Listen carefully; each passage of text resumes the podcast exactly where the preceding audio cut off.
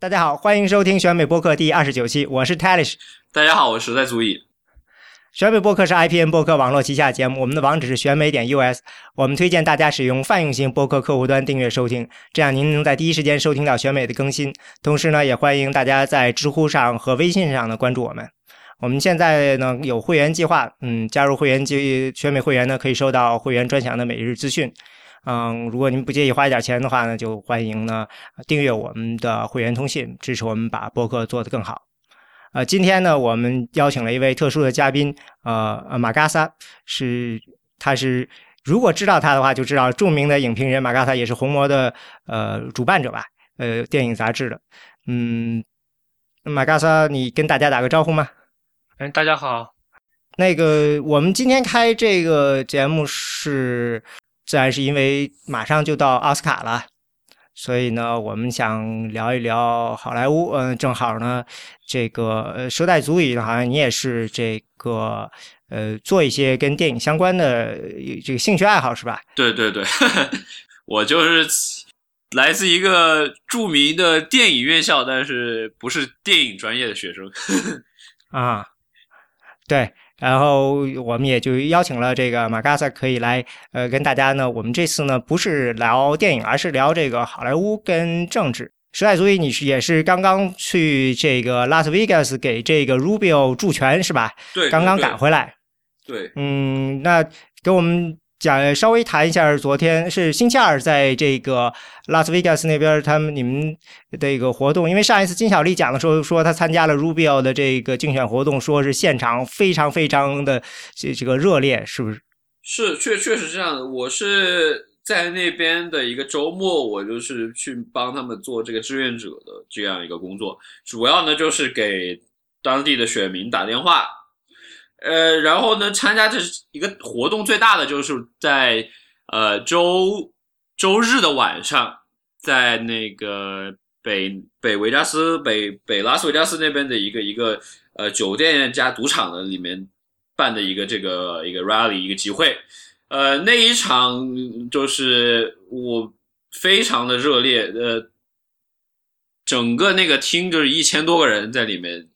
来了一千多个人，然后从这个开始电场的，就是那个一些这个支持他的议员呀，呃，然后跟一起放一些歌啊什么的，然后，然后最后到他本人出场，然后呢发表演讲，就是就是整个现场热气氛非常热烈。再加上本来这个 Marco Rubio 他本来小时候就是在拉斯维加斯长大的嘛，所以他的这个演讲也是可以说是非常接地气，就是。呃，非常鼓鼓动人心，就讲他当年他他父亲是怎么就是从从佛罗里达跑到这个拉斯维加斯来当当这个酒保啊，啊，然后讲这种讲，好像还入了摩门教，是不是？呃，这个倒没有提，但是就是讲他是怎么当在在拉斯维加斯的一些生活经历，呃，而且也也特别碰巧，就是那个集会上就是有一个和我们今天聊的可以说是相关的，就是嗯。在在那次那是星期天嘛，就是在那之前不久，就是好莱坞的一个呃歌星兼这和加加这个演员 Mark Wahlberg 的他的一个他的他的兄弟，就是正好他就是在那天之前就是说宣布说他要支持 Mark Rubio，然后那天那天集会他也到现场就是来来做一个嘉宾，然后给大家鼓劲啊，然后发表演讲之类的，而且他他自己本人也说说他。在他在这之前从来没有支持过一个共和党的这个总统候选人，Marco Rubio 是第一个。嗯，那你们现在的这次在这个现在的这个党团会议出来以后，Marco Rubio 是第二名，但是跟 Trump 其实差距还有颇有些距离。那你现在大家的情绪这个怎么看呢？就是你们当时这个结束以后，大家内部呃。就我跟我的几个我们几个朋友啊，就是当时我们一起住住家的一些人的，就是聊的，觉得因为毕竟我们这一次在内华达州和上次在南卡的，就是很像的一点都是什么的，就是呃，Marco Rubio 又是以一个比较微弱的差距击败了 Ted Cruz，拿到第二名，所以我们这些个做志愿者的人就都都觉得自己好像发挥很大的作用，就是为这种。非常小的这种差距，就就贡献了自己的一部分力量嘛。因为我们做的就是这种很基层的，给选民打电话呀，然后一挨家挨户敲门啊这种事情。嗯，所以虽然就是还是说距我们的理想状态当然还是有差距，但是我们觉得还是。呃，至少自己这么多天的这个努力，还是有这么一些成果的吧。那好，呃，算是咱们这算是新闻播报结束，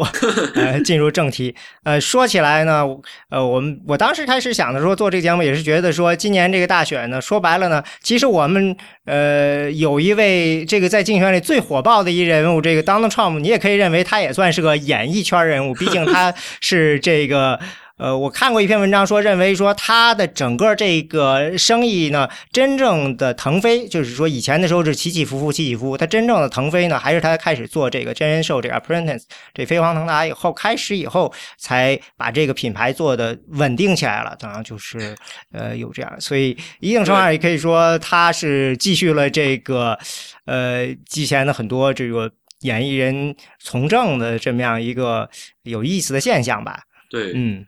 他自己本人在好莱坞的那个星光大道上面还有那么一颗星星来表彰他对这个电视产业的一个贡献的。呃，就是因为他演这个吗？还是说他有别的作用？是是是，就是因为他他参与这个真人秀节目，他获得了一颗星星。他也是这个节目的制片人。制片人倒是很有可能。那那那个那条街上是不是星星很多很多啊？对，呃，是的，有好几千。对，那个含金量不算特别高。这个。呃，所以，但是他有一个的话，他因为他是跨界嘛，其实我觉得也还就也算是对他的一个在这个影影视圈的一个认可嘛。因为毕竟就是其实很多我们大家熟知的这种，呃，好像很很很有名、很厉害的，包括导演、演员，这这其实他们还并没有拿到这个星星。就是好像比如说举个例子，呃，这个昆汀他就是在去年十二月份才刚刚拿到他的星星。啊，是啊，这还挺有意思的。嗯，说起来呢，我们就是对这好莱坞总有一个印象，就是说，呃，这些明星似乎就我感觉就是，我听有人说，总觉得他们呃好像更自由派一些。但是呢，如果我发现一个非常有意思的现象，就是真正从政的这些人，不管是里根呐，还是说施瓦辛格啊什么，他们其实都是共和党。还有这个对这个伊斯伍德，伊斯特伍德。伊斯特伍德他好像是竞选了一个市长，是吧？对，嗯，伊斯特伍德我印象特别深刻，在二零一二年的这个共和党的这个党代会上，他这个来了一段独角戏，去站台了。对，他也伊斯特伍德也支持这个 Trump，他他当然没有没有明确的说我就支持他去去选总统，但是他对对他表达了一些正面的一些评价。这个我还真没注意到。嗯，对，嗯。还有那个 John Walt 也也是支也是支持这个的，因为我就是好莱坞有一个非常就是神秘的右翼的一个相当于精英组织吧，叫亚伯之友，是根据林肯总统的名字来命名的。他已经有现在有两千多个成员了，就是但他这个成员的名单是保密的，里面都是一些大右派，就可能两千多人相当于整个好莱坞来说不算是多数吧，但是也也不少了。而且呢，他们觉得可能是为了防止好莱坞是一个自由派占主流的地方嘛，然后可能是为了防止这种隐性的歧视吧，他对他们的形式是比较低调和保密的。然后伊斯特伍德还有沃特，还有还还有一个叫加德西尼斯的，就是在那个《阿甘正传》里面演那个单中尉的那个人，他们是这个团伙的一个 呃核心。就是说，他们是公开承认我们是属于这个团伙。对对对，他们是公开承认的。然后其他人好多人是不太承认的。然后这个这个组织呢，就经常邀请共和党的保守派的一些呃，比如总统候选人啊，还有其他人去演讲。这个川普就去过的，前段时间就去过的。哦，我这个还真不知道。我这看来，我这个最近就不看不关心这些事儿，都已经过时了。嗯 嗯，对对对，这个，所以说我觉得好莱坞也是有人在支持这个川普的。呃，对。你觉得不是？你觉得他跟这个以前的这些从政人类谁最像？我觉得这个很难去讲他跟谁最像，因为独一无二。对，因为他他毕竟呃，就是他的这么一个形象啊，还有包括他的这个一些言行啊，就是说，我觉得首先跟这种传统的这种政客形象肯定是差的很大嘛。然后跟哪怕就是跟共和党党内的一些人士，你要说相相比的话，我觉得也很难去找说能够说好像他是像像说是今天的谁谁谁这种人物。嗯，哎，那我打个岔，你们觉得根据你们的了解，你们比较熟嘛？就是在民主党内会不会产生像他这种就是大嘴巴一样，就是不管政治正确就狂喷的一种这种这种政客会出现在民主党内吗？我觉得是这样的，就是看你怎么去定义说这个不不管政治正确，然后就这样大嘴巴。因为民主党首先就是呃一贯的，就是给大家印象就是说非常重视这个呃所谓的这个政治正确的这种话语体系嘛。呃，再加上就是还呃就是尤其是在对于这种呃种族歧视啊和这种性别歧视啊，包括这种性取向的这个方面，就是非常的。就是敏感，所以我觉得，如果说是以这，如果说以这一套说是说是这个政治正确的话，那么我觉得在民主党，那么呃，就确实是，尤其就是说以现在的民主党的价值，就说不是说呃几十年前的那种老的民主党，就说按照现在的价值，我觉得说是很难，就是会出现这么样一个人。但是如果说是你无视民主党他们一些其他的一些。呃，这个这个知识的东西，或者说是然后这样大嘴巴，我觉得如就这一点来说，其实你可以把呃 Bernie Sanders 可以说是某一些方面可以说是算上这么样一个人物，我觉得。嗯，这个是我觉得是有这样一个特点。嗯，如果你仔细注意这个作为好莱坞的人物，他最后关注政治的话，你会发现呢，呃，首先，呃，有这样一个。模式就是民主党支持民主党的或者支持这个自由派的人呢，他们比较关注具体的议题，他们呢，他们通常是借议题发声，而不是说我就是什么这个党，呃，支持某个党派的。而共和党那边呢，呃，很多人呢是就是说他是借党派发声。所以最后呢，变成了他们呢，成为了这样一个党派的一个代言人，最后甚至从政这样一个过程。另外还有一个特点就是说，如果你要真正从政的话呢，你会面临一个呃基本的问题，就是说，嗯，你通常情况下，你必须得放弃掉你的这个演艺的这个生涯，或者说呢，你不在乎了。比如说像施瓦辛格，他开始要从政的话，他那个时候他。就是以按他的话说，就我已经达到了我的挣钱的目标。他在一九八九年的时候，他就说我达到我挣钱目标了，我挣了四千三千多万美元了，我的钱这上面我已经不用担心了，所以我愿意做一些别的事情。但是很多演员呢，他却总是有一种说我不能够，我不敢牺牲掉我的演艺生涯的这样一个过程。嗯，所以呢，他面临这两件事情。嗯，比如再往前看，不管是像里根啊什么，他们其实都早早的离开了这个呃，等于演艺生涯，相当于是了。然后像 Charles Houston 呢，他也是这样的，他在演演戏的时候，呃，他也是关注过政治，但是呢，他特别强调是我要超越党派。我只要在这个演戏，或者说我，比如他在他也做过演员工会的主席，他就说我要超，我们不能够，我不能够这个就是对某一个党派特殊，他就是这样。但是一直到最后，等于相当于是他从这个演员那儿退退休了，他才开始说公开的，等于是嗯，在政治上开始站队这样一个情况。我们都有这样一个过程，所以这两个事情加在一起呢，现在看起来呢，就很少有。这个民主党方面呢，有这种演艺人士呢，真正去就是去从政吧，一定程度上，我看最接近的就是 Warren Beatty。Warren Beatty 一这个曾经很认真的考虑过竞选总统，嗯，他好像一九九九年时候是考虑过的。现在一般不都觉得说民主党最有可能就是要要当总统，就是乔治克鲁尼吗？还有就是像 John Stewart 啊什么的，他们都挺这个比较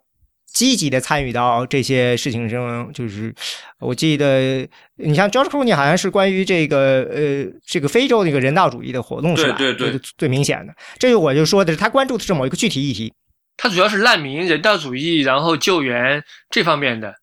对这个呢，好像是其实呢，这个是一九。还是那个 We Are the World，一九八七年的那个，呃，那个活动，那个把这个事情给推起来的。就是说，你要注意到，就是呃，这个现代的这些演员，好像呢，呃，我注意到，就是他们似乎在这个一九八零年代以后呢，开始关注这件事，这些就是说找一个自己对自己有利的议题去关注。然后建一个投一些钱，建一个相关的一个什么什么样的呃这个基金小的基金会。现在很多这个演员基金会，这多如牛毛自己开的，嗯，投出一点钱来在这里头，嗯，有点就是说互相跟自己的这个呃这个演艺生涯互相的帮助的感觉似的。对对对，这个我觉得就是也也其实从某一部分就是基本上已经成为就是现在演员这个他们做自己这种公关的一个一个一个必不可少的一个部分了。就比如说很多就是现在一些电影要办什么首映式，他们之前都会说啊，你我我们要要要做一个这样一个募捐活动，你给我们捐钱，你就有机会来邀请。到要邀请你来我们这个首映式，然后我我们给你包机票啊，干什么？然后把这些钱呢捐给一些最最常见的就是一些什么呃这个孤儿院呀，或者一些这个治疗什么儿童疾病啊这样的一些活动。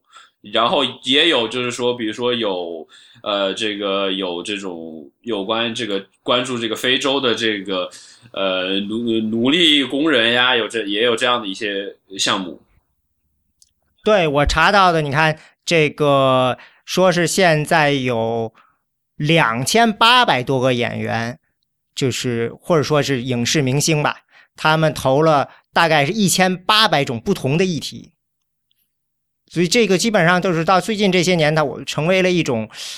呃，就是咱们怎么说呢？就算是是热潮嘛，大家都要做一些。但是其实有一些演员是做的很多的。我印象特别深刻的就是这个，因为我自己跟合作者也嗯投过的，就是这个 Michael J. Fox，他的这个关于这个哎，对我正想说这个，他是他那个帕金森的对吧？对，帕金森氏症，他是这个研究帕金森症的这个给就私人的基金会里头，他是最大的一个。投资最高的这个，因为我们这个去年还拿到了他的一个小的一笔这个经费，所以呢，这个当时一需要这个去填这个，我还去查了一查，发现他的确是影响力很大。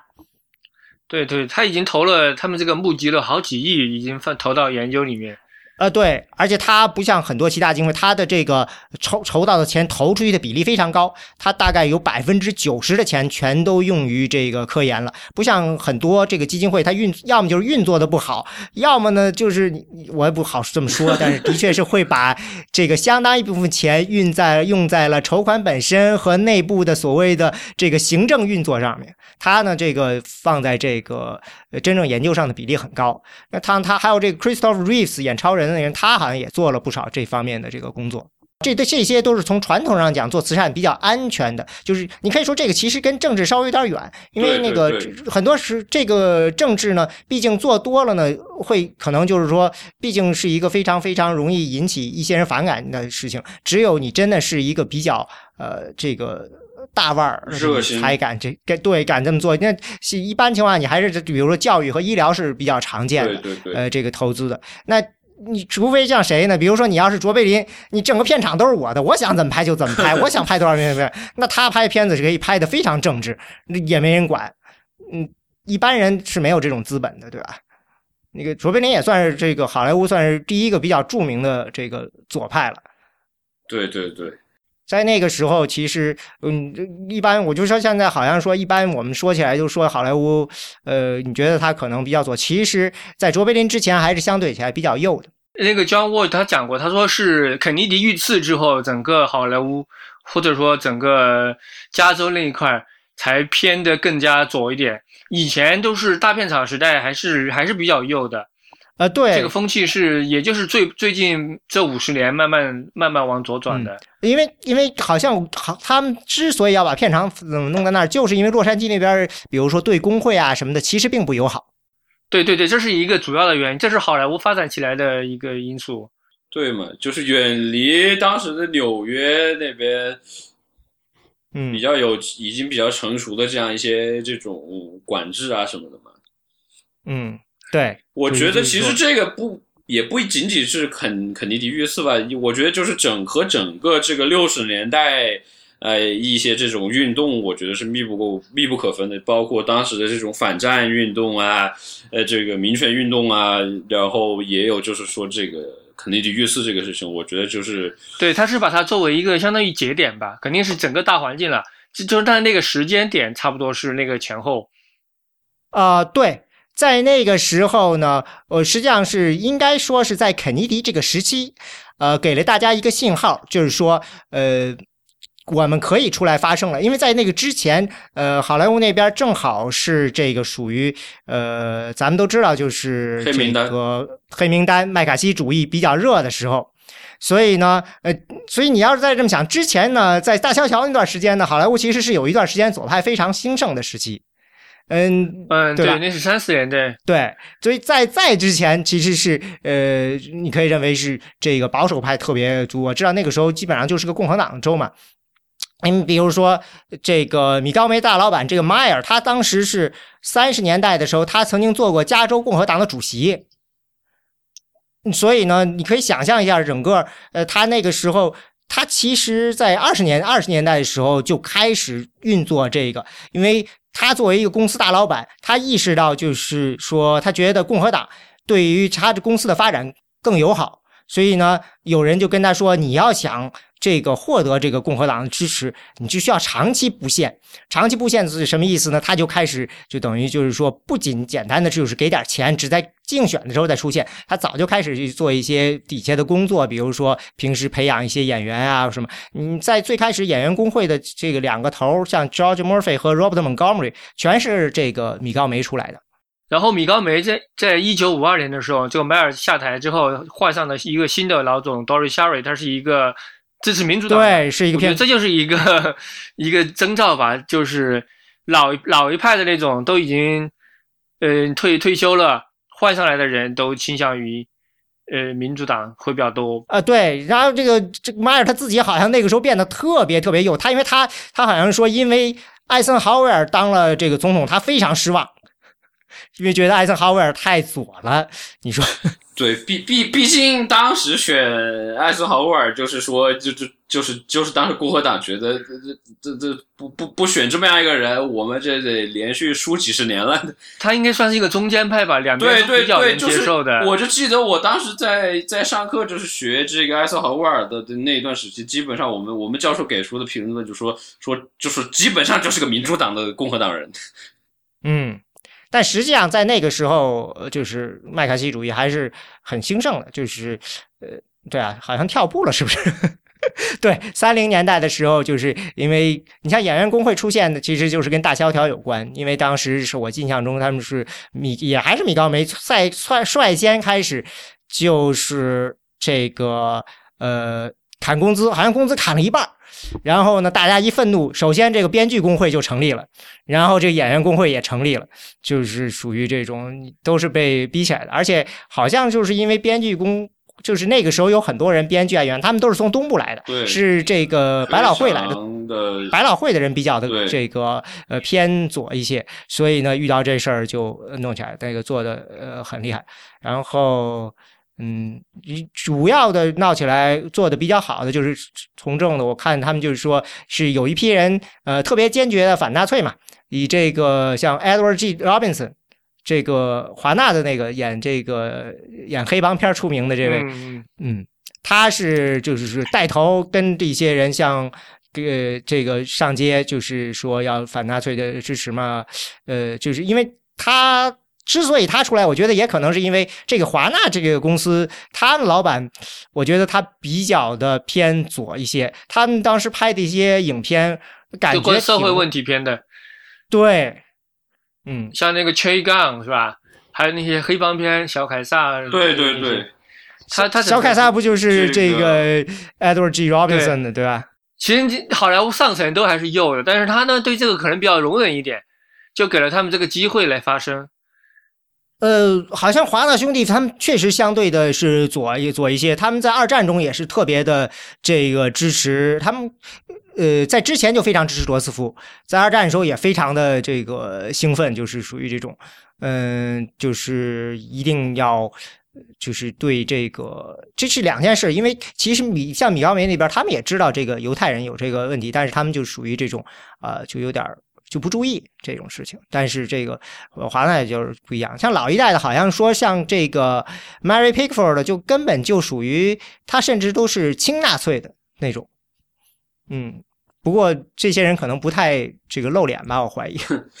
其实我觉得就是在整个二战时期，也就是好莱坞当时就是还是非常这个，呃，也也也可以说是超越这个党派吧，就是对一定程度上看不出来了，对，可以非常的支持这个美国当时的一些这个在在在战去去支持前线呀，包括很多这个演员就就就就直接参军了嘛。包括导演也也也也也过去参军，然后呢拍了很多的关于这方面的电影。然后呢，那些然后不能没有没有参军，就有女女演员呢，就就是去去做一些这种劳军的一些工作，然后看比如说搞搞一搞这种俱乐部啊，然后来来这种慰问这个军人的这种这种这种活动，做的非常多嘛。就是最最有名的就是两个两个将军嘛，一个是 John Ford 导演，然后再就是 James Stewart 嘛，这两人都是最后都就是拿到了准将的这个军衔。这两个人其实都是右派。对对，这两个人都是右。呃，John Ford 他之前是左的，好像后来后来才转过去的。他他 John Ford 我觉得比较比较比较，就是说没有，我觉得他是比较中。偏中间一点的，就是尤其是跟跟其他的，比如说什么呃 c e s o d m i 啊这样的人比起来的话，对，就就特别有名的那个跟这个这导演工会内部闹起来那次，John Ford 的，John Ford 他是他早年是支持民主党的，然后大概到了呃七十年代晚年，他的他的晚年他就可能跟越战有关系，然后他就对左派民主党比较失望，他就一下子又转的比较右了，那是很后面了，嗯。但是他一直是一个是一个共和党人，但是他也有支持罗斯福、支持肯尼迪，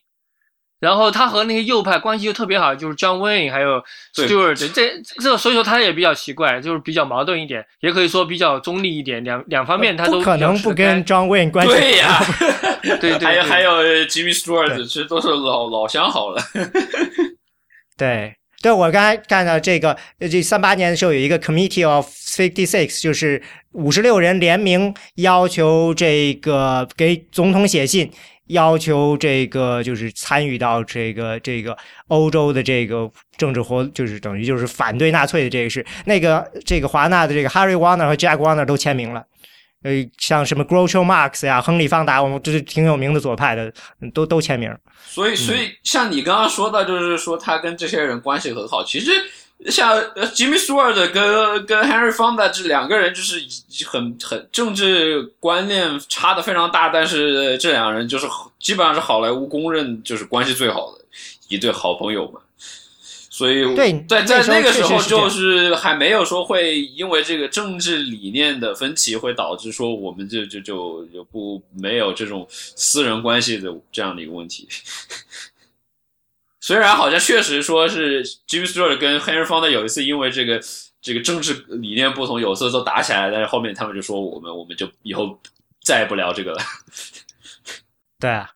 这个这事情应该是还是等到这个麦卡锡主义出来以后，嗯，把这个左派给彻底分裂了。从一定程度，像这个，呃，我印象中，像里根啊，都都是他以前也都是支持罗斯福的嘛，算是按他自己话，就是他认为自己还是一个自由派的嘛。但是因为这件事情，他还有就是当时工会的一些矛盾，他觉得，呃，这个好像是因为工会罢工，然后有的工会的罢工的时候，有人威胁到他生命了。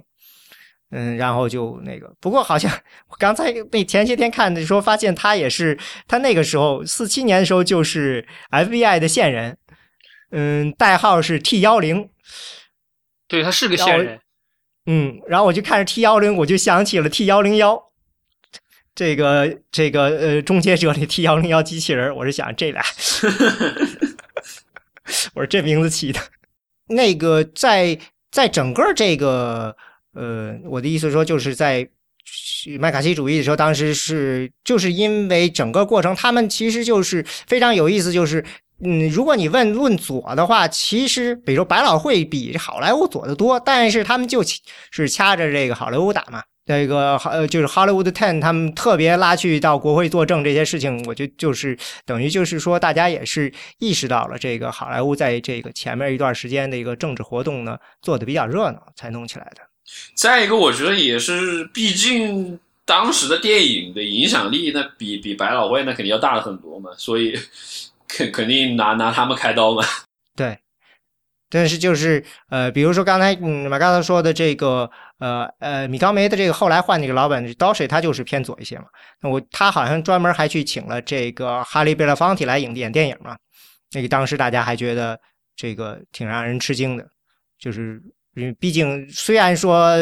已经是战后了，可是你找一个黑人来，那个时候他好像还没有那么有名的时候就来来演电影，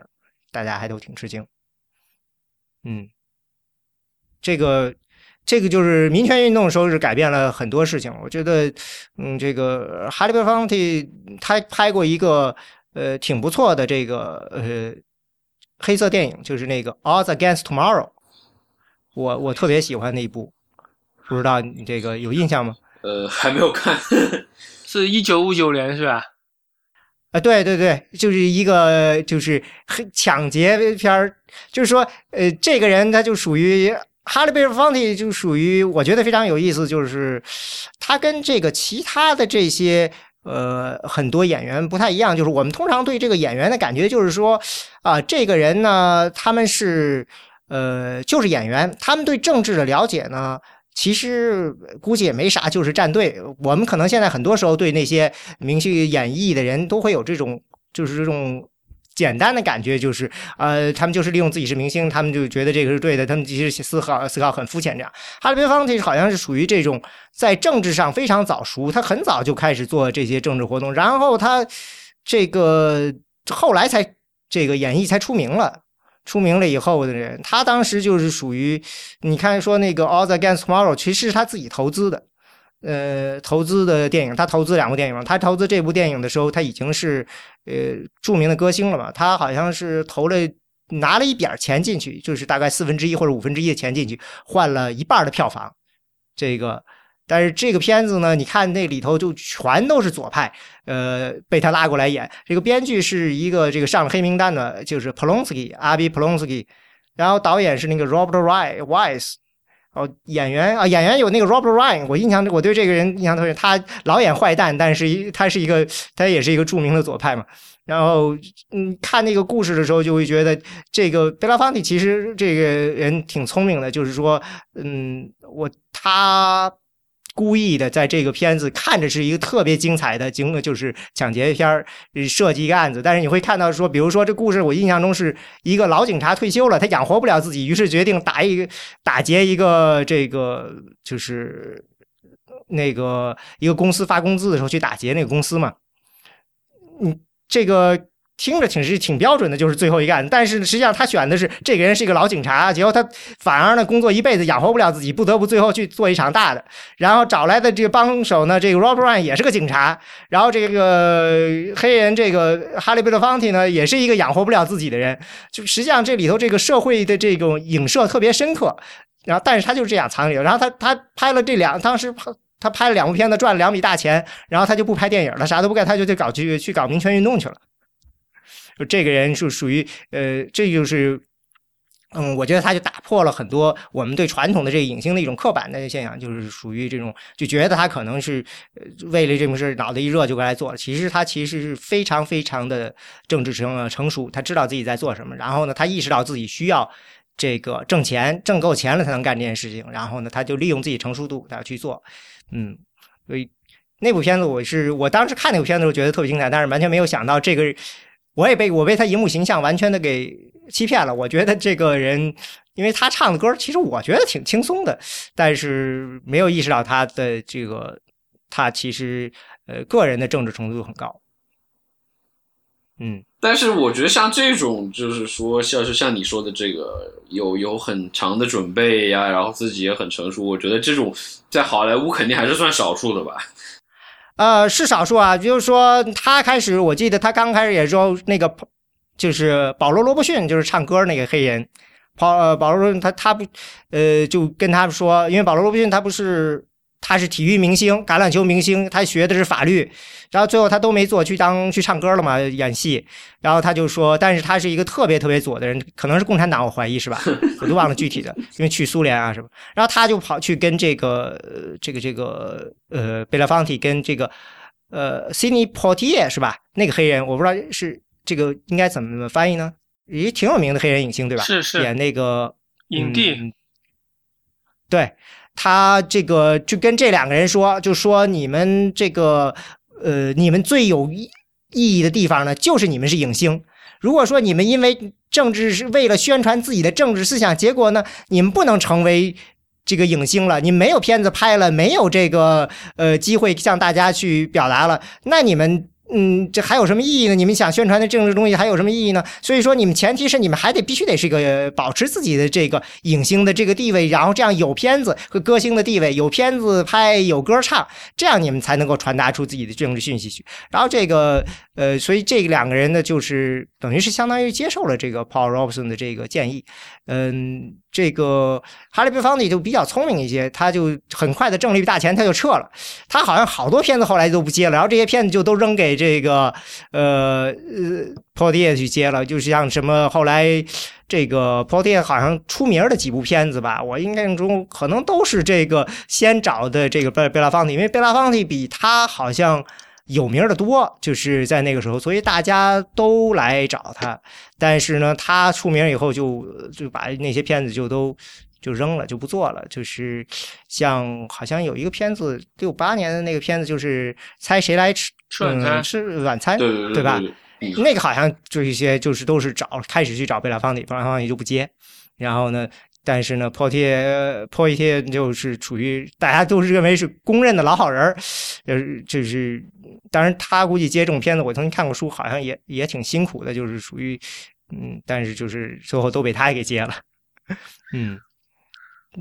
说那个时候说起来，那个时候他们这个贝拉方蒂后来不拍片他的意见特别大，就是觉得说整个电影界呃其实是有无形的种族隔离，就是说。这个就除了他们几个演戏的，就技术人员几乎没有这个黑人。对，对，是的，就是呃，黑人在演艺界，他只能从表演这个方面出出嗯出现。你看奥斯卡上这个黑人在技术奖项，包括嗯呃纯技术奖项，包括特效啊、摄影啊、声音啊，甚至包括音乐还好一点，都没有什么黑人得奖，有有几个很少。这个也是和这个社会的大环境，我觉得是密不可分的。因为毕竟像这种技术类的东西，在当时他们就是大部分的，就是说黑人，就是说教育机会都很少嘛。那么你要说能能够能够能够，就是说真正的进入业界，甚至然后能够做到顶尖，拿拿奥斯卡奖这种水平，我觉得那那确实是肯定是非非非常不容易。那不光是黑人吧，就是现在那。这都这么多年了，你去现在的话，比如说，我觉得像这个不光是黑人，比如说西裔的或者华裔的，我们在这个好莱坞那边做技术的人，现在怎么样呢？有我我是完全不了解，就是说有没有天花板，就是这种所谓的玻璃天花板这样的情况，或者说就是。隔离啊，纯做，比如说像特效这个方面，就是近几年就基本上华裔是非常多的。就是这个，你要是稍微留意一下这些个影片的这个幕后，对对对，这个就是特效方面会比较多。我觉得是不是跟呃华裔在就是计算机这个学科上面，对对对，是优秀学生非常多，应该应该跟这个有关系。嗯嗯，就是这个方面有可能他们从招人的角度讲，没有说。传统上的那种，嗯，这个就是说，他有可能比较有客观标准。因为我曾经看到有人就是认为，就是说这个好莱坞太讲究所谓的就是呃呃创意，但是这个东西没有任何客观标准，所以说会产生一种无形的这种一种就是内在潜在的就是无意识的偏见，就是在筛选中就是挑人的时候，就于是特别靠这种关系、靠圈子来提拔。对对，像像这种技术人员的刻板印象，我觉得当然是存在的。就是最典型的一个例子，就是看就是好莱坞那些老一辈的剪辑师，就很多就是女性嘛。就是当时就也有这种刻板印象，觉得女性做这种剪辑师啊，好像她们呃很很细腻啊，就是很很很细心啊，就是适合这个。这是因为这个传这个传统非常早了，从一九一零年代那个时候，对那时候剪辑是一个非常苦的工作，需要用用一需要把那个胶片从那个什么捞出来，然后去晒，去这个那个，非常的辛苦，也有很也很琐碎，是一个不太高端的一个活儿。然后那个时候就有很多女性嘛来做这个，就形成了一个传统。所以说后来女性的剪辑师在这个里面就会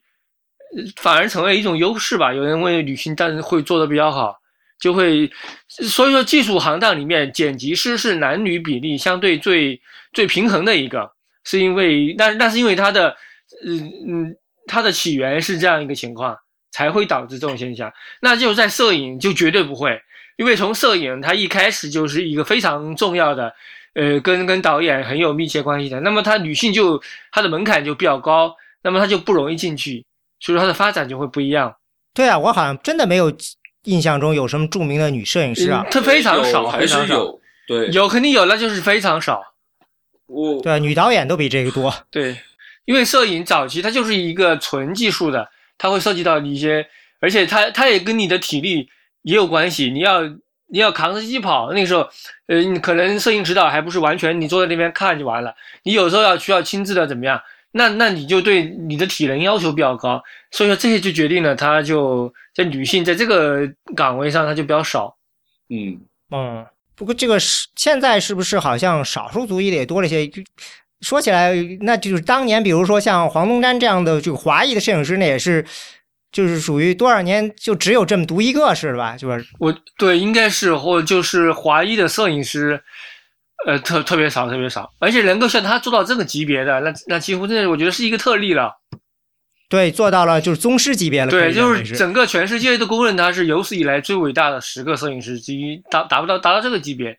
就是不管是华裔，你你算到在好莱坞发展的其他外国人，可能都没有。但所以说他真的是一个特例。是他个人的素质导致的。对，现在那估计这就是那个卢贝兹基嘛。嗯，对对对。呃，我觉得墨西哥的是不是好一点？我不清楚。就你们觉得墨西哥在在美国发展这两年是不是会有会没就没有那么多的不利的因素？因为我觉得墨西哥的演员也好，还有导演，还有技术人员一波一波的在往里面出人头地。这个好像我印象中是在两千年的时候，我看过一篇文章提到说，这个墨西哥的这个整个有一个属于就是井喷式的一个情况，然后到现在可能就慢慢的起来了。嗯，你说起来，这个今年的这个奥斯卡不是还是因为这个提名的问题大吵了一架嘛？嗯，我前几天也听到了，当时，嗯，这个我看到他有一个人当时讨论这个问题，就是说他们的意见很大，是因为。呃，其实好像，呃，今年奥斯卡里头，大家认为有一些片子，就是公司还是花了很多钱去做宣传，但是没有就获得就是相应的提名，所以最后就大家的就认为反差非常大。嗯，这个时代足裔好像你你好像也就说过一下是吧？对，就是就今年就是大概在主要争议点就是在在这个表演的奖项里面嘛，说就是今年是连续自去年以后第二年又是表演奖项是全部都是白人没有黑人，但是这个就是就我我就说这个确实是就是说从大的角度上来说就是说从整个行业上来说，确实我觉得到好莱坞还是在这个。种族上面还是确实是有这么一些问题，就是说你在这这在这个在做这个选选选选演员的时候，有这么一些个刻板印象啊，或者这样一个一些偏见在这里。但是具体到今年的这个好莱坞，就是尤其是有两个人大家觉得比较冤枉，一个是那个威尔史密斯嘛，他演了一个传记片，就是讲一个呃这个这个非非裔的这个一个一个医学博士来这个发现这个。对脑震荡的这样一个一个问题，在在这个美国橄榄球联盟的那个，大家就是有一些人觉得他这个表演值得拿这个男主的提名。再一个就是争议更大的就是那个 Idris Elba 他的演的那个无尽之兽的男配角，大家都觉得这个是是是是非常非常遗憾没有提名，因为他尤其这次在演员工会奖他是拿到了这个最佳男配角的嘛。会不会是后面后面这个是一个平衡的结果？对对对，这个这个我觉得 也是有有，就是说因为这个 Oscar So White 这个这个事情闹得太严重，就是当然那么在演员工会评奖，就是肯定有很多评委就是因为这个原因去给他投票，但是我觉得他最主要的一个原因还是由于就是《无尽之兽》这部影片，它的这个是由 Netflix 来主导发行，在当时上映的时候是直接在呃 Netflix 直接是在网上上线了，然后所以在当时也就是非常在在电影院并没有大规模的上映，就只有全美就只有几十家电影院在放。呃，所以我觉得在这个方面可能也是会它的这样一种比较新颖的，甚至说是可以算得上一某种意义上来说革命性的这样的一种发行方式，会导致就是说一些呃产业内的人会觉得有一定的抵触情绪。嗯，因为我看到有一个人就是说，呃，这么样为好莱坞辩护，是他是这样说，他说的是片场说我们这个现在的这个为什么白人主演的片子这么受欢迎，这是因为我们是全球市场，全世界的观众更喜欢看到白人演员。这个问题，我觉得是无解的。这个肯定是你要推往上推的话，就要推到观众这个地方去。你说就是黑人，你如果出一个黑人主打戏，全黑人的，那么这个片的市场是什么情况？有多少人看？和和白人的会是一个什么情况？这个就你就没办法了。观众肯定是有，你说关根子在观众这里，所以，所以其实说到底，他他这个整个这个一个所谓的这个种族的上的问题，他你你不能就是说好莱坞怎么样你能改变的，这个还是一个整个的大的一个社会上的一个问题。你就是说，如果你就是就像刚刚马盖瑟说的这样，你就观众如果他们都就就喜欢看看看这种。样子，那你也你要你要你得赚钱啊，你得赚钱，那你就也就只能这样。那就像为什么会有专门的黑人电视台，就是专门的黑人文化的一些渠道，它是有这样一个东西的，但是绝对不会有专门的白人的什么东西。这个肯定是，那就它是专门就是要把你这东西保护起来，形成一个固定的一个一个相对封闭的一个受众市场。既然有这个东西，就说明你不是你在面向普罗大众的时候你是有问题的。那大众是。你大哪怕每个人说我没有种种族歧视，但是你掏不掏钱去买票，这个东西是骗不了人的，这怎么办呢？对吧？就算你不歧视他，但是你不爱看他，这也没有办法。这个不可能不叫歧视，就是说我我还是选择一个观众，他会选择跟自己的文化更接近的东西去消费。嗯对，这个我觉得也确实是现在这个黑所谓黑人电影它存在的一个一个瓶颈或者一个问题吧，就是很多，比如说很多片，我们一看就是说它它有，比如说一些喜剧片啊，这样一些影片，就是一看就是说，呃，基就说是针对。基本上就是针对黑人社区的这样的嗯影片，或者我们会观众也会有这样的刻板印象，就说如果一个一个片是白人演，那我们会觉得它是普世的，他任何人都可以看。如果一个片是非常多的黑人，我们会觉得这是针对他们自己的文化的，会觉得好像这个不一定适合我，也会有这样的先入之见吧。就是双方互相反馈，这个东西它就形成一个一个固定的一个隔离的东西了。对，呃，对，好像这个 Auto Compton 他们有人统计说，呃，如果这个地区社区比较知道这个 NWA 的话，这片子就卖的比较好；不知道的话，这片子就就很难卖。对对，就是那个冲出康普顿，我觉得这就是很很典型的例子。像像我我认识的朋友里面，就是非常差的剧，就对这个片子评价就是基本上就是，如果那些人就是平常就是喜欢听这种嘻哈呀、说唱啊，他们就会觉得很很喜欢。然后像像有些人就是说就不不不怎么听，然后去看那个片就觉得觉得一般般啊什么样。而且而且很好玩，这个片子它的就是说，虽然是一个黑人演员做做主体，然后甚至导演啊什么的，但是他的编剧三个编剧都是白人。嗯，所以最后拿到这个提名的都是白人。对，对，那呃，回来说这个，其实这是从这个民权运动开始引起来的。这民权运动以后呢，实际上就说它实际上对美国政坛实际上是一个非常强的一个分裂作用。就我们看到这个，不管是从对黑人、白人都有很强的一个事后的影响。嗯，一定程度上在那段时间，就像刚才我们提到的，它整个。我认为他是解把这个呃好莱坞演员给解放出来了，让他们可以不管是左的右的，其实呢又有找到了一个可以共同的出来发声的机会。然后呢，但是呢之后遇到了这个越战以后呢，又大家又被分裂开了。呃，比如有一个那个 Charles Heston Heston，他其实民权运动的时候，他是带头出去扛牌子游游行的，对吧？然后，但是因为越战这件事情，嗯，像亨利·方达也是因为越战这个事情，他以前也算是个老左派，对吧？嗯，都都是选择了站到了右边。嗯，这个这个 Charles Heston 这个呃，后来就嗯，就一路往右。嗯，他最后是当了那个步枪协会的主席嘛，然后被麦克摩尔的那个纪录片给给给狠狠的嘲弄了一番。对，对，他在那个片里面就是一个反派啊。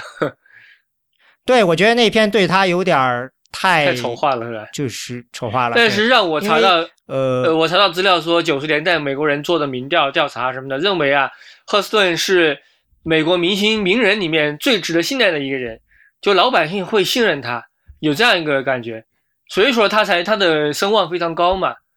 这个跟他的荧幕形象肯定也是有关系的，可能跟他的社会呃工作也有关系。六十年代演的那一系列那个宗教史诗片，就是《冰虚》，对他演摩西嘛，里面演的摩西是吧？包括其实你要是仔细说起来，其实《冰虚》就是可以说是对当时的这个社会，也是民权运动当时那种环境是有一定的影射的。我觉得，呃，就他就是冷战的一个反应嘛，他是影射冷战的嘛，嗯。就是有那时候有很多片子其实是都有这个影响，我印象中特别深刻的就是，呃，这个那个谁啊，一下忘了就无所谓了。他就举了两个片子做比例，同一年出的两个片子，John Wayne 的那个《阿拉莫》，嗯，那个没什么话说，肯定是 这个右派保守派的，对吧？那片好像还是他自己导演的，我记得。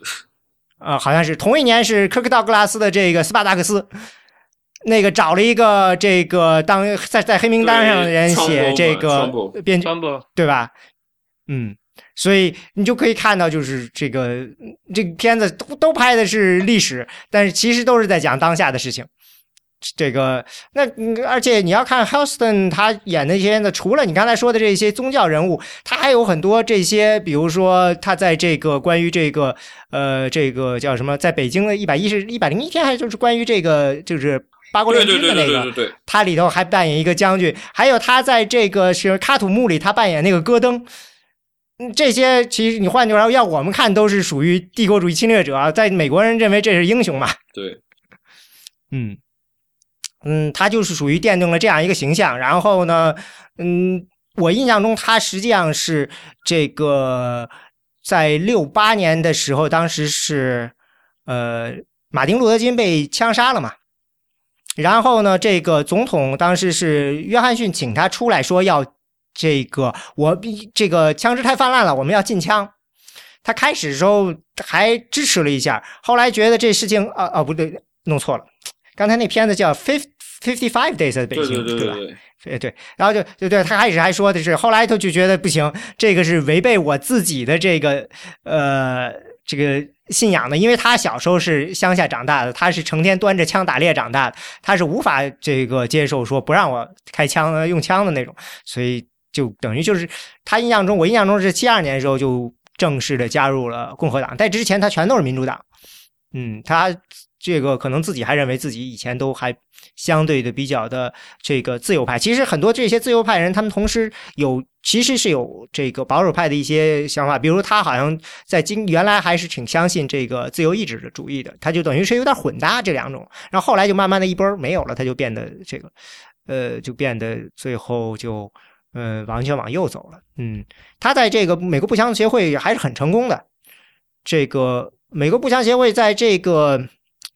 呃，就是俄克拉荷马爆炸案以后，好像这个影响就是就一落千丈嘛。因为当时他们起来就是说，不能因为这爆炸案就就禁枪啊什么什么的。当时言辞非常激烈，然后说老布什都因此退出了美国步枪协会嘛。然后这个赫斯顿还是一路把这个步枪协会的这个呃这个成员的数，就是等于是又给他给完全的给发展回去了。嗯，他是一个很好的领导人，在那几年。嗯，对，他他好像在里根时期，他也支持里根嘛，跟这个 Paul Newman 还在电视上辩论过，是不是要搞星球大战？嗯，除了他，就是刚才说的这个那个亨利·方达，他往跑也是反越战，但是他女儿这个简·方达就属于完全另外一批批人了，对吧？对对对，嗯，而且就是因为这个那个他们父父女的关系，就是一直都不好嘛，到到最后八十年代才和解。对。我觉得简·方达就非常像我们这个传统意义上一开始理解的，就是那种呃影星，就是属于他属于这种嗯在演艺界早熟，但是在政治上属于特别特别开始的时候特别无知，相当于是激进。然后呢，对激进，但是呢，他对很多基本事实都说不清楚，他就冲进来了，然后就开始做这做那，犯了很多很傻的错误，然后你就让人就觉得这属于这种。就是让人给人一种刻板，就是认为他显得很傻。但是其实这个人，呃，他后来变得非常非常非常的成熟。他好像是认在七一年的时候，他认的那个 Tom Hayden。你要是不知道那个 Tom Hayden 这个人，好像在民权运动中，呃，这个在民权运动中影响非常大了。他这个。在学学生运动，他整个七六零年代都是他，呃，特别有名的就是有一个非常非常左的组织，甚至他们有人说是拿了苏联人钱的这个 Student Democ for Democratic Society，呃，那个就是他组织，他跟别人一起组织的。然后六八年的这个这个总统就是竞选的时候的民主党共的总统大会，他带了一他跟一些人，这个就是跑去闹事嘛。就是闹得还挺厉害的，这个最后被抓了，然后被嗯这个审判嘛，就是 Chicago Eight 他们八个人，就是他们弄了头猪过去当候选人，然后就就这，然后他跟这个简方达好上了，然后就然后这简方达这个七二年的时候不是接受了这个北越的邀请吗？就是他说你应该去，呃，就让他就他就这个有特别有名的这个照片这。照片就是简方达坐在这个高射炮后面那张照片，对，这个照片是非常有名啊。嗯，而且他好像就是他后来道歉了。对，前两年就是前两年说觉得这个还是不是很好这个行为。他他早他道歉好多次了，然后也表示后悔。他他自己解释，当然有些人不相信了。他说当时只是。呃，有人请他们出去，呃，唱唱歌什么的，他他就不知道怎么回事，就就去了。结果可能是被设局了，然后那个北约的人就在那边拍了照，但是他也可能当时也没有很强的意识对方在干什么，就让他拍了。就最后这个结果照片就传出来，就引起轩然大波。这样，他后来就非常后悔，也道歉什么的。对他这个，但是这个事情就非常非常难办。因为他这之前他还为一些这个老兵组织做过活动，因为他好像最早对越战这个开始反感的，就是他在巴黎的时候，他小时候在巴黎长大的嘛，就是然后就是接触到这些越战老兵，他意识到这个越战有问题，所以他就对这个开始做一些这方面工作。好像呃七一年时候弄过一个 Winter Soldier，那个 Winter Soldier 就是 就是老那有一部纪录片是不是叫 Winter Soldier 对吧？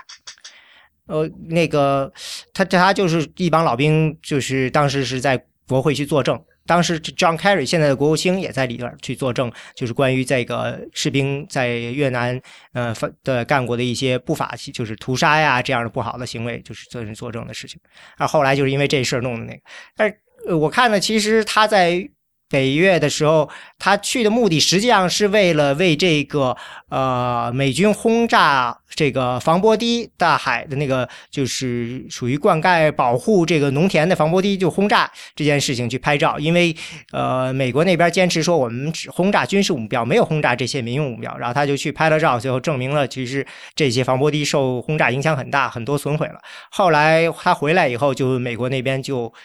呃宣布说不再轰炸了。就是在这点上，他还是成功了，但是就是被那张照片给彻底的毁了。嗯，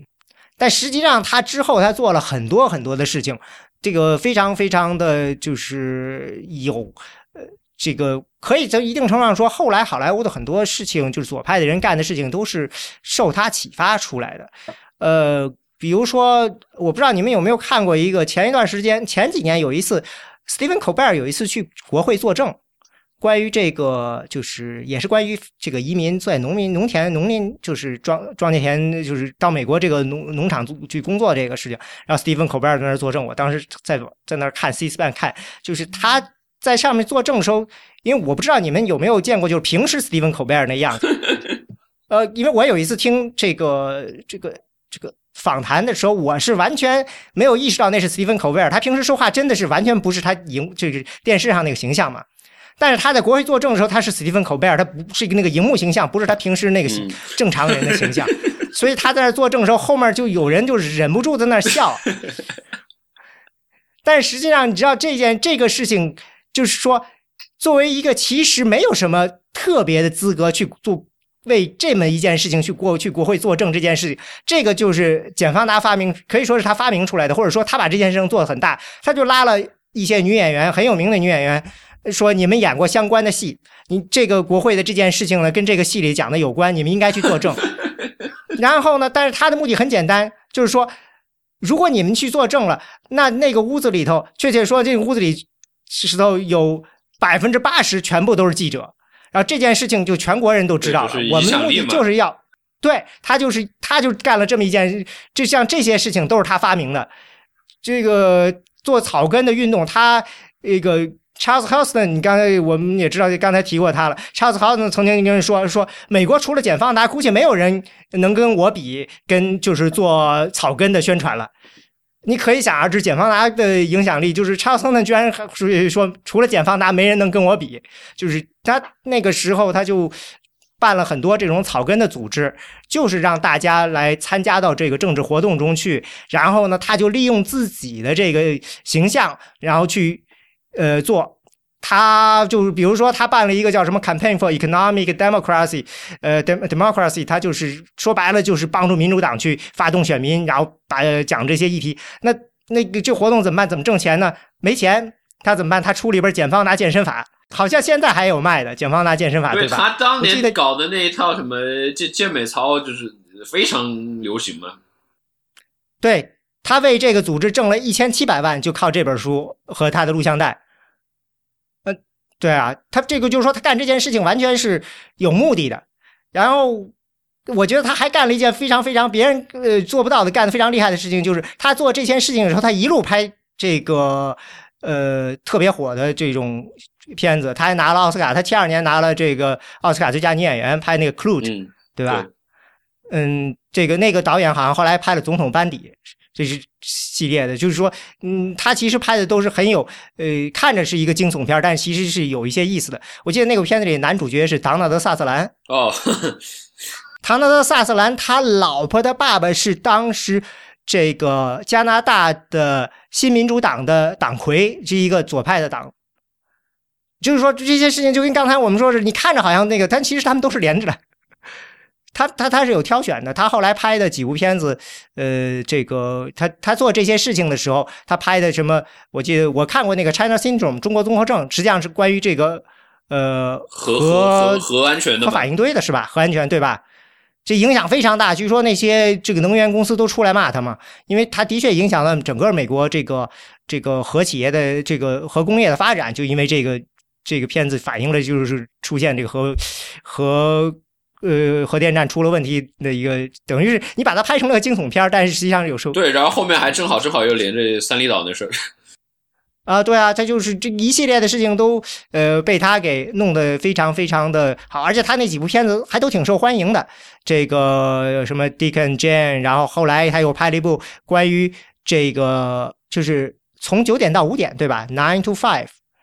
嗯，这些片子好像都卖得非常好。这部片子其实是一部非常女权的片子，就讲打就讲工作，就是妇女工作的那种，就是。像他拍这个搞这个健身法，他也是认为这个是非常非常支持女性权益的，因为他认为女性应该把身体把握在自己身体这手上嘛。就是说，他一边挣钱一边传达这个消息，这个点就非常非常成功。而且好像他还办了一个，他在好莱坞还办了一个叫 Network 这个东西，就说白了就是教育这个年轻的这些演员啊、什么让他们就是政治上要。积极一些，然后怎么样去选这个题目去做？比如说像什么 Tom Cruise 呀、什么 Meg Ryan 呀、Alec Baldwin、这个 Demi Moore 什么，全都是这个这个组织的。就有人说这个东西，他这组织就简直就成了这个就是民主党的这个好莱坞支部，就这种。对，所以我觉得这个人，你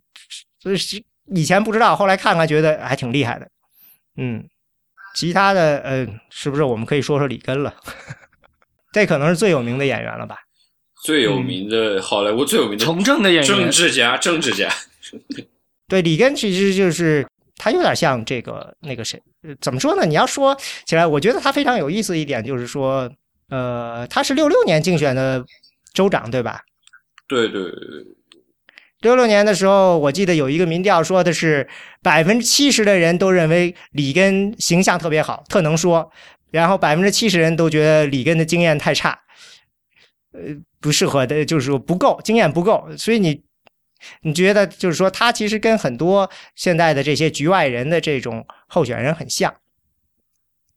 就是大家其实都意识到他的缺点是什么了，也知道他的优点是什么，但是最后这个里根还是上了。这，但是其实我觉得整个这个呃事情，就是说，我们如果看过来，其实你要说好莱坞真正影响美国最大的，还真是就是里根了吧？共和党最大的。但是，但是我觉得里根他就是怎么说呢？他就是在他当就是当州长之前，也就是和这些个政治家呀什么的，就是说一直关系都还很很不错嘛。就是就是跟跟尤其是尼克松啊什么的。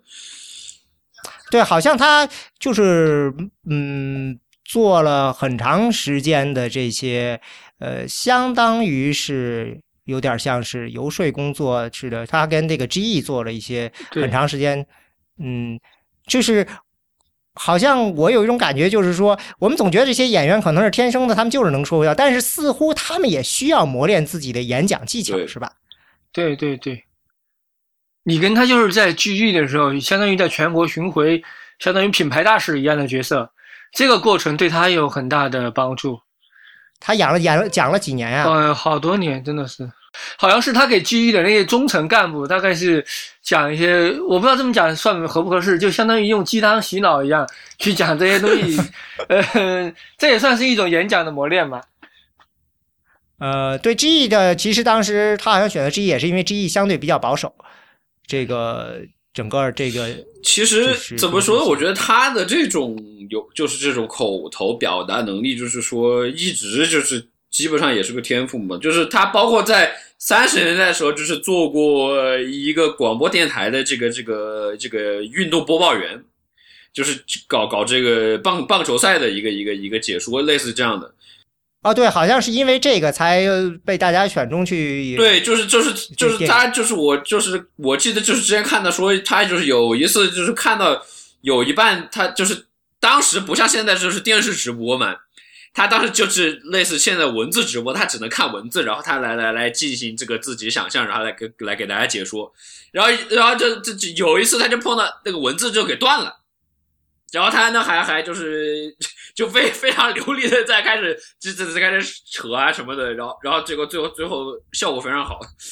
是啊，他这个时候我印象中，那跟他跟 G 他做到最后，反正好像是说的是，嗯，也就是说，好像最后他觉得 G 这个还是不能够满足他的需要，因为这个公司作为一个公司，最终政治还是有一个。就是限度，你不能够把这个政治信息传传达的太过分了，所以最后就离开了，是吧？对，毕竟这个这个商业公司的这样还是有一些这个利益上的冲突嘛。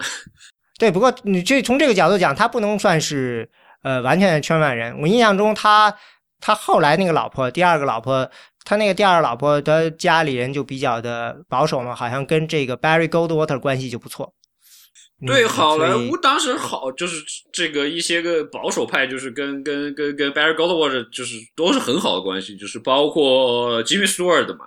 Jimmy Stewart 在六四年的那次选举，就是就是就是专门还给给给 Barry Stu 给给给这个 Barry Goldwater 到处给他助选。然后是在后面那个有一次就是。呃，他那个当时的那个 Jim Jimmy Stewart 在在七十年代有一次他的上那个 Roast，就是要要像类似今天吐槽大会的这样一个前身的这样一个节目，就是当时就有 Barry Goldwater 来来给他来给给他捧场，来给大家吐槽。那个就是在早年，就是里根一开始在 GE 的时候刚出来，他没有在全国性的政治舞台上有一个很好的亮相。他真正脱颖而出，实际上就是在一九六四年的时候，他帮高多尔做了一个演讲。叫《抉择时刻》，他在里面说，他美国啊没有什么左派右派，不分这个，我们现在只有崇高和邪恶，就尊重什么个人自由的就是崇高，那个有些人就是堕入了极权的就是邪恶。然后他就这个演讲非常的有煽动力，有人说只有罗斯福才有这种水平，然后他就脱颖而出了，相当于。对，当时那一场演讲就是就是非常的经典，就是到到今天就是一直在互联网上都都都被被广为的这个分享，而且我觉得对那场演讲对于他来说就很有点当年奥巴马在民主党党代会上那那次演讲的一一个一个一个，我觉得是可以基本上就是有类似的一个作用吧。民主党，你说的是零四年的时候，奥巴马在民主党党代会上那次是吧？就是没有呃，There's no red state。哦，Blue State of America，Red State of America，Only United States of America，OK，就是那个，对，这个挺像的啊，确实有点像。你这么一说，像当时就是 Goldwater 自己他输给了这个约翰逊吧，然后人家就对共和党觉得保守主义好像没有希望了，惨败。但实际上，因为里根反反而成为了这个事情的一个呃得益者，他因为通过这个演讲，一下子就成为保守派对他的一个众望所归的一个人选。所以说，戈多沃特的的失败是他的成功，可以这么说。对，这个这个非常有意思，就是其实六四年的时候，Goldwater 虽然失败了，但是那年 George Murphy，呃，这个就是刚才我们提到，就是也是演员工会，他是里根的领路人，相当于。对，因为他从演员工会，他是演员工会主席，他退了以后就是里根接的嘛。对，那他那年拿到了这个加州的参议员，就是。等于是有点像逆势似的，虽然说高多沃特输了，他反而赢了。他当时，对对，所以有人就说里根对，呃，里根的这条路呢是这个 George Murphy 给摸出来的，因为 George Murphy 他就是说我们这个呃 George Murphy 他有点像这个里根似的，就像你说里根在 GE，他好像去了一些其他地方，像这个他去了那个 Daisy 路，就是 Lucy 就是 I Love Lucy 的那个夫妻俩开的那公司。那个那个里头，他老那个男的，就是那个 Daisy An 啊啊，哎呦，这名字太难念了，我忘了 Anaz，就是这个人，他是他爸爸，他爸爸是古巴那个 Santiago 的市长，所以对这个共产党是恨之入骨，对这个这个那个 那个谁，所以你想呢，他就他去那儿了。嗯，就是也是这样培养出出来，等于就是说，呃，一然后呢，他很早好像就是属于给共和党做一些，就是等于是不共和党全国代表大会啊什么能做。像据说艾森豪威尔去竞选的时候，他还给艾森豪威尔做这个当这个声音的这个教练，就是说你要您艾森豪威尔好像第一个也在也在电视上做过一些节目，对吧？嗯，他就是帮着艾森豪威尔，他还他还负责了当时那个艾森豪威尔的就职典礼的一个一个一个一个指导的工作。嗯，对，像类似这样的六零年的这个共和党的党代会啊什么，他们可能都有参加。他是他就为里根等于是设计了这样一个，就是说你需要赢得的是这个有一批蓝领但社会上保守的这些呃原来的民主党人。其实就说白了，就是你需要拉拢一些就跟你一样原来是民主党的这些人嘛。这个 Murphy 这个策略啊，就是里根后来完全是模仿他的，就是他在政治光谱的中间，他他还是尽量在吸纳不同派别的人，尤其是以前的民主党的人吧，对吧？这样一起。对。有些人其实以前讲，就是一些保守人说，啊，你这样算是投机取巧吧？你这样会自食恶果的。你因为你抛弃了自己原来的那个底线。最后，所有人都会抛弃你，但实际上，可能他的他们的这个策略后来实际上成功了。嗯，说到 Murphy，他和里根毕竟是演员吧？我看到有他们在竞选的时候，呃，然后电视台也不知道是不是故意的还是怎么样，就在深夜的电视频道上反复的放他们的老电影，Murphy 和里根的都经常放。这样放的话，就是也是替他们节省了很多宣传费啊！你经常出现在。电影里、电视上，人家会觉得你很面熟嘛，然后可能就会选你，对吧？嗯，而且他在电影里形象不错。我记得他虽然其实也不算是什么大明星，但是他演的，他跟秀兰邓波一起演的一些片子，你这秀兰邓波那真是就是属于大家也就肯定是形象特太啊。秀兰邓波后来也从政了。好，那个那个杰克华呢？以前人家问他说：“哎，罗纳德，你跟来当这个总统行不行？”他说：“不，他他。”不要了，他让 Jimmy Stewart 来当总统，来总统那个里根当他的 partner，这样可能会更好一点。但结果结果谁知道里根会成为这样一个对，Jimmy Stewart 也是有有好几次有人就是要要他从政，但是他他都是就是说拒绝了，他就说我我来给你们打打气就够了，我我不会从政。对，很多人都有这样顾虑，就跟那个 Hal Huston 他也是这样，有很多人就认为说你应该出来竞选了，但是他也是觉得这个呃一定程度上很多人所以我觉得真正超级大牌他不会出来干这个事情，都是相当于二线的。呃，里根算是二线的，对对，Murphy 也算是也算是二线吧，这样他才会全身全身心的投入到这个里面。而且而且，Jimmy Jimmy Stewart，我觉得最最主要还有就是他他他当时一个成名作就是 Mr. Smith Goes to Washington 嘛，就是就是那个一个一个非常有这个政治意味的对政治政治电影。对啊，但那那部就是那一部影片，我我如果没有记错的话，就现在那个所谓的 whistleblower 就从那部影片里面出来的嘛。对，但是呃，一定程度上，我觉得 Charles Huston 他说他不想参与这个出来竞选，是因为他认为作为一个就是政治家出来竞选人，你要把自己的私生活过多的暴露在这个公众电视下，他他实际上是一个很传统的人，嗯。就是很少见的，在好莱坞居然是平时不抽烟喝酒不参加 party，天天就是。吉米斯沃的，我觉得也也也是这样的人吧。他就是基本上是公认好莱坞，就是说私生活没有任何污点，然后又又非常注意隐私的这么样一个人。对你这样的话的话，就很难这个嗯出来竞选了。现在这个这什么样的东西都会给人扒皮扒出来的话。所以说，里根非常成功，就是说他的形象，人就管他叫特弗隆总统嘛，就是说什么抹黑都抹不上去。嗯，呃，查尔斯·哈森，他我印象中他就是说他曾经他还没有当上这个工会演员工会的主席的时候，呃，当时是因为工会有事情，当时把他加入到了这个里面去，然后他说有。这是当时是我忘了是六六年还是那届第一次，就是几十年来第一次，这工会又要去劳资谈判了。当时里根。在那儿去谈判，然后他说，就是里根把他给镇住了，因为当时就是说，当时对方说了一通非常非常非常凶猛的一个话，然后他说，里根听完了以后呢，微微一笑说：“你说的很有道理，但是让我指出来这个什么什么什么情况，呃，就是说别人就是觉得说，人家都指着你鼻子骂了，你好像就是属于你微笑着就就把对方的这个扔过来的垃这个呃脏的东西就抹掉了，然后呢，轻轻指出对方的问题中的不足的。”地方，然后就那个，他就觉得这个人，这个的确是非常非常的有城府，而且知道怎么样把这个弄出来，确实很厉害。这个我怀疑可能不是一天两天练出来的。嗯，这个这个可有些事情还是你可以说这些事情其实它更像一个真人秀，而不像是一个没法呃，不是一个事先能够排练出来的。你说最大的大腕儿出来竞选，就是只在这之前就是施瓦辛格了吧？对，施瓦辛格当时来当就是当选这个，包括从竞选开始到最后当选加州州长，很多人就说，哎，他是不是又又有第二个里根出来了？但是就是他，但是他可惜他不是美国出生的这个，所以说他他有这个上限，他已经到头了。而且其实他在加州的做那几年不是很成功，对他的也不是很就是声望也不是那么高。就一般是吧？不是说声望不是很高啊，很差了。到最后他离职的时候，好像支持率只有百分之二十。对，债债务又多，然后，嗯，对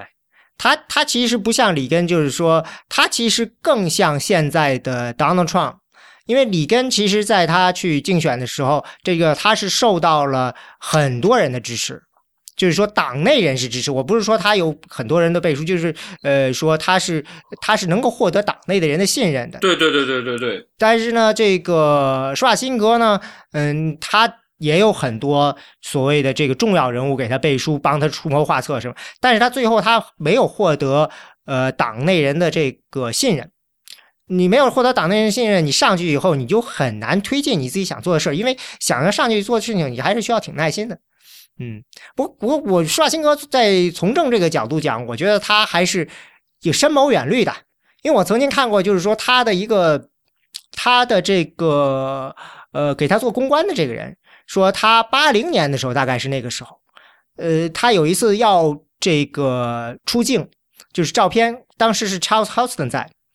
一两个人就几个人要一起拍照，然后呢，他的这公关就跟拍照的人说，把这个我我们这个施瓦辛格跟 Huston 拉得远一点，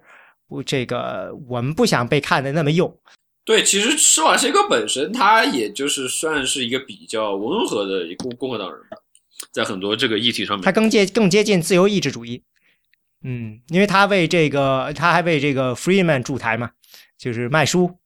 特 Milton Friedman 那本呃那本就是《Free the Truth》那本书。嗯，他好像就是因为这本书算是被共和党人给认识了，因为他好像特别喜欢这本书，买了很多这本书送给别人，然后呢。嗯，就就就就就给，就算是大家就意识到啊，他还挺有意思，然后还去，然后就有人想到说拉他去给布什去这个驻台嘛。当然，这个他他自己家族也是很不一样了嘛，跟肯尼迪有关嘛。嗯，这个，但是就是，嗯，他这个形象比较迷惑人了，我觉得。而且说到施瓦辛格，其实发现没有，就是。现在的好莱坞一些是一些这个大部分的这个右派，其实我觉得这也算是一个传统吧，就是都是一些这个，呃，荧幕上传统典型的这种硬汉形象。对，伊斯特伍德。对，伊斯特伍德啊，包括施瓦辛格啊，这个史泰龙啊，就是就就就就就就就就之前那个敢死队这个电影里面就就就有好多就是这种就好莱坞的优派嘛。对，呃，那个一。包括就是包括再推早，就是那些那一批西部片的演员嘛，也都是很多就是共和党的支持者。嗯，我记得这个演 Dirty Harry 这个最后一集的时候，最后一个有一个镜头是说要把这个警证摘起来扔掉这个。当时这个伊斯特伍德是不想干的嘛？当 s i g o 跟他解释了很久，说这个事情并不是表示着你这个反对警察，你反警察，这个这只是一个什么什么样象征？跟他解释很久，最后伊斯特伍德才愿意拍这个镜头。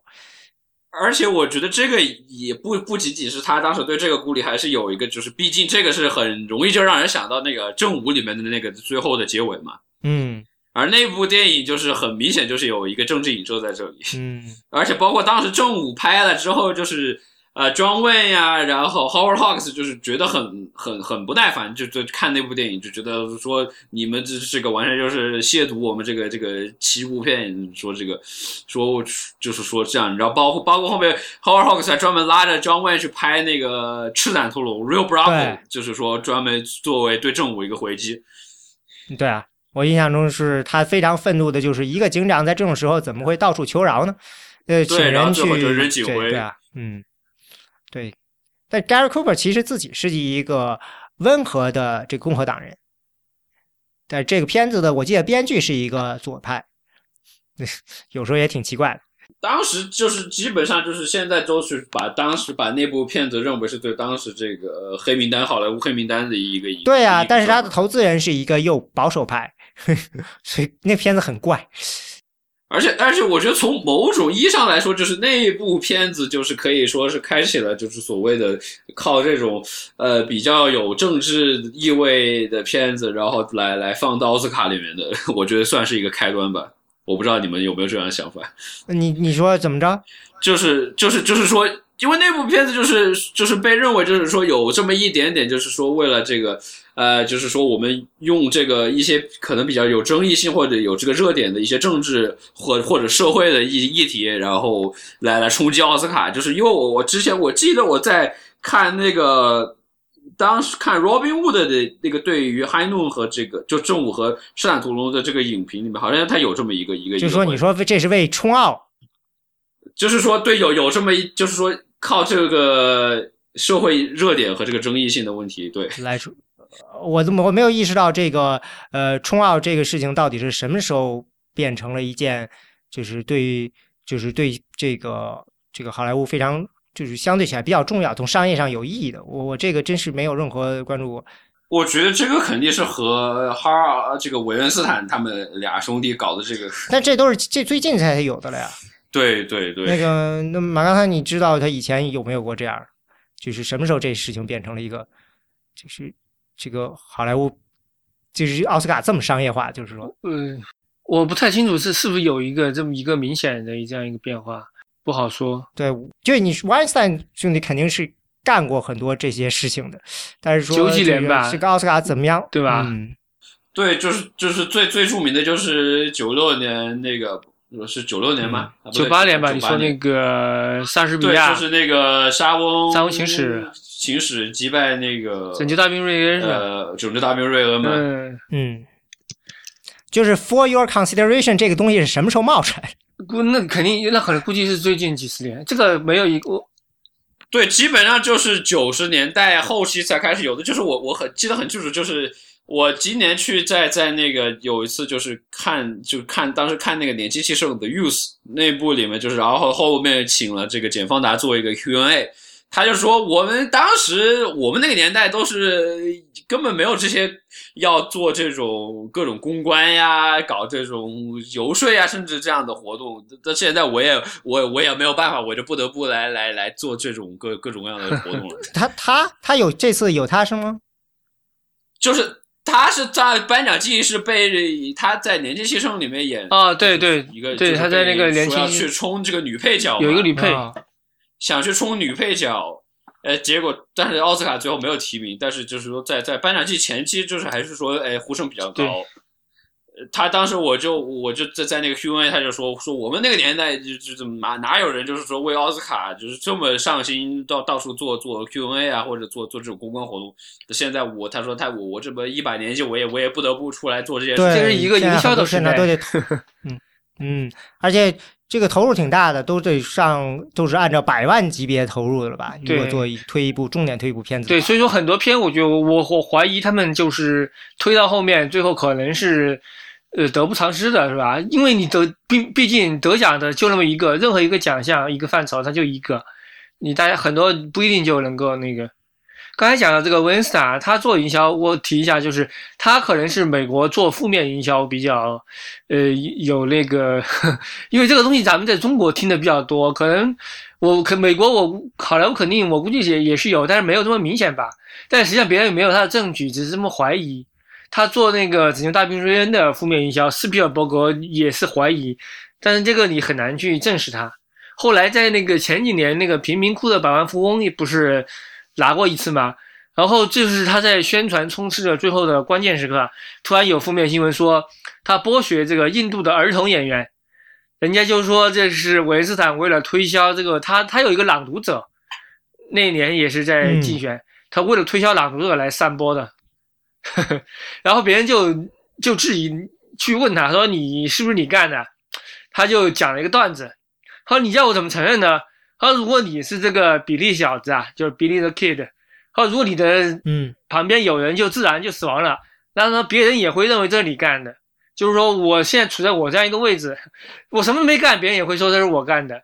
好像都说你搞奥斯卡就就是就是他搞的，但他没有谁也没有否认，但是风声是这么讲的，是他在背后搞鬼，这个就只能就姑妄听之了。对，像现在的话，呃，像这些人，他们就是就已经成为了一种怎么说呢？呃，阴谋家似的，让人觉得这几个人，对，但是但是但是，基本上你看这这两年，他这个韦恩斯坦的这个这个也并不是说那么成功。你就尤其像今年，今年是基本上就是好多年以来这个第一次在这个最佳影片的提名没有他没有韦恩斯坦的作品，而且他的今年主推的几部，就是在奥斯卡的提名上面都都败得很惨，就是呃，比如说这个卡罗尔，还有对呃卡罗尔败掉，我是觉得有一点点，有一点点出乎意料吧，因为这个前期口碑特别好。对对对，所以我觉得也有可能就是大家对对韦恩斯坦就是开开始就觉得有点讨厌了。这个像对他，因为这个影片本身并没有问题，不是说他没有拿到好的影片，实际上他拿到的也是有希望的影片，但是还是败掉了。呃，整个这样这种的，就是一最佳影片啊这样的提名，他们的这个只是很小的一部分人来负责提名他们，是吧？最佳影片应该是全体投票吧，其他的分类是由各个委员会来嗯提名做。做那如果已经提名就全体投票了，最后还要再提再投一次？对，那是就就选选赢家的时候就是，对哦，啊，那就是说各种其他的专门奖项是对，其他的专门奖项就是有有专门的一个委员会来负责。就比如说这个摄影有摄影的委员会，然后这个这个音乐有音乐的委员会，就是这样。嗯，所以呢，他们其实就像刚才我们说的似的，他们也要考虑到一些各种各样，理论上要考虑到各种各样的平衡。比如那年这个马丁·路德·金遇刺的时候，那好像就是当时好像很多人像这个 Dustin Hoffman 什么的还说要抵制嘛。这个奥斯卡说奥斯卡这个颁奖不改期，然后要改这个不延期，反正他们就那个，不过最后还是都去了。你这很容易就这个政治化了这些事情。所以像像今年的这个这个 Oscar So White，就是他对他的这个也是 也是闹得很厉害嘛，就是尤其是从从去年，嗯，包括包括去年，其实去年就有，但是去年因为这个这个最佳影片呀、什么的，就是说还有好歹有这个 Selma 是吧？呃，其实其实去年就我就觉得已经是有这么一点个矛头在这这个里面。其实很有意思点，我也发现的是，似乎在大选年很少有非常政治的影片，而是大选年之前会有。就是去年的 Selma，就是那个那部马丁路德金的这个嗯，这个对，传我就说记片嘛，，就是说，有很少有人在大选年做这种推特别强的政治片，比如说竞选片啊或者什么的，就很少有人了。因为、呃，二零一二年有个林肯，嗯